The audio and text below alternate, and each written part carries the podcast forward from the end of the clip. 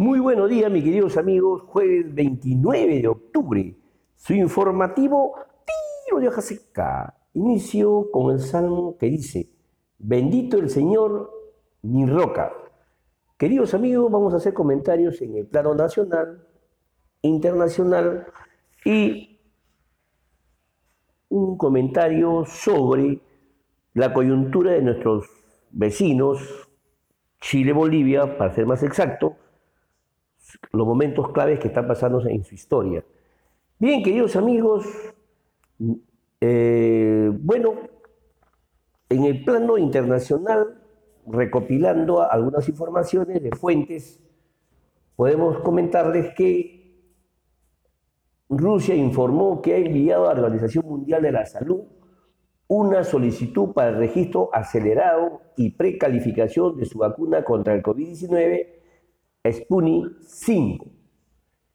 En España, el gobierno aprobaría elevar los impuestos a las rentas más altas y a los grandes patrimonios para financiar el gasto social y en infraestructura que planean introducir en el presupuesto 2021. Otro hecho relevante en el panorama internacional es que en Estados Unidos el déficit comercial de bienes en septiembre se redujo las importaciones registraron una caída de 0.2%, mientras las exportaciones aumentaron 2.7%, impulsadas por el aumento de envío de comidas y bebidas. Otro hecho relevante en el panorama internacional, la farmacéutica Eli Lilly y Company firmó un acuerdo con el gobierno de Estados Unidos para suministrar 300.000 viales de su anticuerpo experimental contra el COVID-19 en el Reino Unido, la jefa de la Fuerza Especial de Vacunas señaló que es posible que la primera generación de vacunas contra el COVID-19 sea imperfecta. Por último, en Alemania, el gobierno anunció el cierre de bares, restaurantes, cines, instalaciones deportivas, así como las ferias comerciales, del 2 al 30 de noviembre. Asimismo, se destinará 11.7 mil millones de dólares para apoyar a, las empresas afectadas por las nuevas restricciones. En el panorama nacional, los hechos más relevantes podemos decir que el jefe de la Oficina Nacional de Procesos Electorales señaló que espera que los colegios privados puedan prestar sus, sus instalaciones para abrir un mayor número de mesas de votación en las elecciones generales del 2021 de esta manera se espera pasar de 5.300 a 16.652 locales de votación. Eh, otro hecho relevante es que en el último informe presentado por la Confederación de las Naciones Unidas para el Comercio y Desarrollo, el Perú tuvo una contracción de 72% interanual en el primer semestre del 2020 perdón, registrando la mayor caída en la región. Otro hecho en el panorama nacional es que el vocero de la bancada de Unión por el Perú, José Vega, informó que se ha presentado una moción de orden del día para que el presidente del Consejo de Ministros, Walter Martos, explique ante el Pleno del Congreso su declaración respecto a la posición de las Fuerzas Armadas ante eh, una eventual vacancia presidencial. Nuevamente siguen los pleitos. El presidente de la República informó que el gobierno implementará un programa de cierre de brechas en las regiones, el cual reúne un conjunto de proyectos por un valor de 146 millones. Asimismo, anunció un programa para incentivar la contratación formal de trabajadores que beneficiarían a 350 mil personas. Por otro lado, el Ministerio de Salud emitió una alerta epidemiológica luego de que se confirmara el primer caso de, difteria en el país. Por otro lado, el presidente del Congreso de la República indicó que se está evaluando aplazar uno o dos días el debate de admisión de vacancia presidencial, el cual se había anunciado para el sábado 31 de octubre. Mediante una resolución ministerial del Ministerio de Energía y Minas, transfirió recursos por un monto de 233.5 millones a las empresas de distribución eléctrica como parte del subsidio del bono de electricidad de 160 nuevos soles. De esta manera, según lo detallado en la norma, la empresa Enel recibirá la mayor parte de los recursos, es decir, 40.2 millones. Segundo, le, segundo está Hidrandina, 31.7 millones, y Electrocentro por 31.1 millones. Nuevamente repartijas de los fondos. Y por último, la titular del Ministerio de Economía y Finanza informó que se observará la ley de control de funciones empresariales, aprobada la semana pasada por el, por el Congreso, perdón, debido a cinco disposiciones que consideran preocupantes. Consideró que la observación más importante es el retiro de la Superintendencia de Banco y Seguros en las autorizaciones de funciones de entidades financieras. Por otro lado, comentó que se encuentra trabajando con la Comisión de Presupuesto del Congreso para detallar el marco legal que le permite evaluar el otorgamiento de la garantía soberana al proyecto de irrigación Maje-Siguas.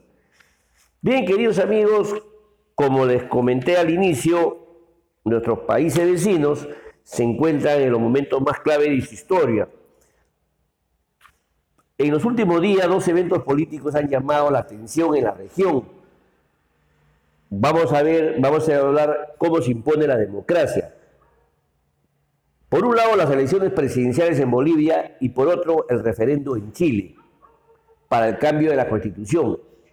Hemos visto que la democracia ha triunfado sobre aparentes intentos de perpetuarse en el poder y la violencia, respectivamente. En Bolivia, luego de una serie de acusaciones que recayeron sobre el proceso electoral del año pasado, el expresidente Evo Morales que había gobernado por más de 13 años, se vio obligado a renunciar y salir del país.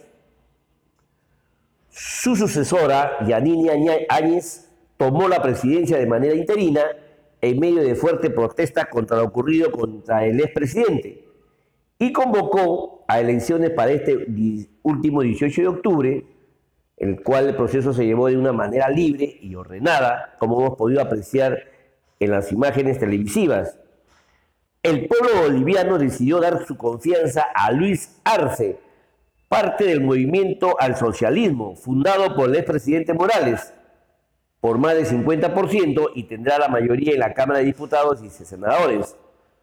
Para recordar, Arce fue ministro de Economía durante 11 años de los 13 años que gobernó Morales y se le reconoce una buena gestión.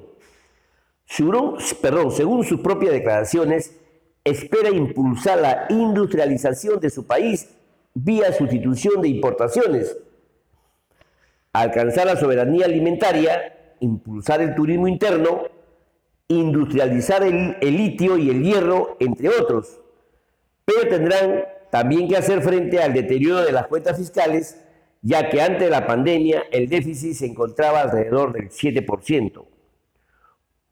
Uno de los factores que generan preocupación con respecto al nuevo gobierno boliviano es qué grado de injerencia podría tener Morales en las decisiones del nuevo gobierno, tomando en consideración que regresaría a Bolivia una vez que Arce tome el poder. Y aquí hay dos posibles escenarios. El primero, que Morales y Arce refuercen posiciones y sigan adelante con la imposición del, del denominado socialismo del siglo XXI tal como ha indicado ambos en varias ocasiones. El segundo es que Arce tome distancia de la postura radical de Morales, aunque no de manera tan drástica como ha ocurrido en, Ecuador entre Lenny Moreno y Rafael Correa, y con Rafael Correa, perdón, y hagan un gobierno ordenado en lo fiscal y no cambien las reglas fundamentales del mercado. De momento, le asignamos mayor probabilidad del segundo escenario. En Chile, Luego de un largo periodo de protestas violentas, se llevó a cabo el referéndum en la cual los chilenos decidieron masivamente cambiar su constitución y hacerlo mediante una asamblea constituyente, es decir, vía un cuerpo institucional exclusivo para tal propósito.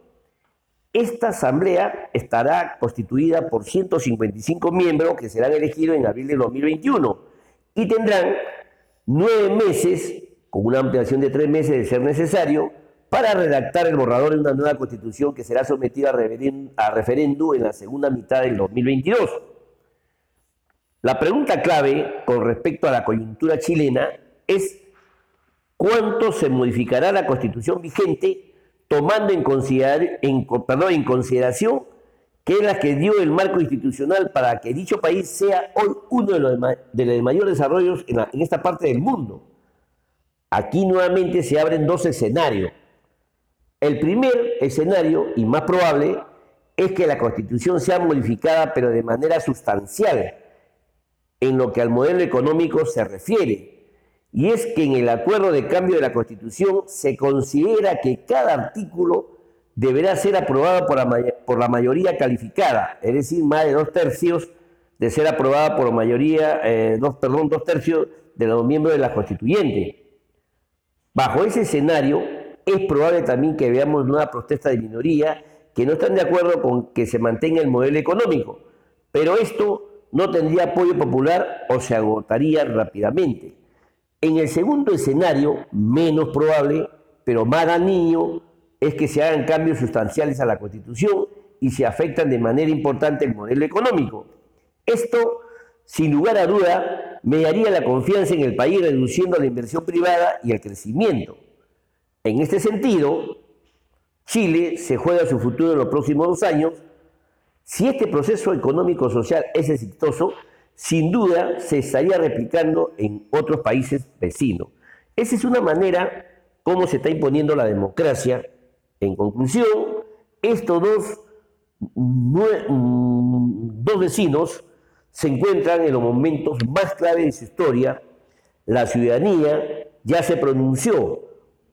Por, por un lado, la gobernabilidad, la gobernabilidad democrática es superior a la violencia chilena y al autoritarismo boliviano.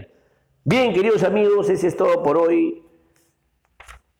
Mucho que hablar todos los momentos que estamos pasando entre la coyuntura de la imposición de la democracia en los países vecinos. Y finalmente compartir la frase del día que dice, cuando una persona es rechazada, atormentada, derrotada, tiene la oportunidad de aprender algo. Frase de Ralph Waldo Emerson distanciamiento social, mascarilla, lavarse la mano con agua y jabón, comer verduras, con frutas y actividad física moderada.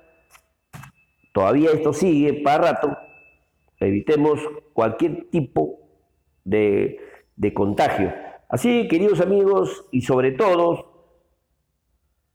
Ah, pero no sin antes decirle que hay, una, hay un fraccionamiento tributario que acoge a las empresas, así que aquellas, em, aquellas pequeñas, medianas o grandes empresas que tienen problemas con el tema de deudas tributarias, sigue vigente y pueden acogerse al refinanciamiento de las deudas tributarias. Bien, queridos amigos, y sobre todo, mis queridos amigos, amarnos los unos a los otros. Hasta mañana, Dios mediante. Muchísimas gracias.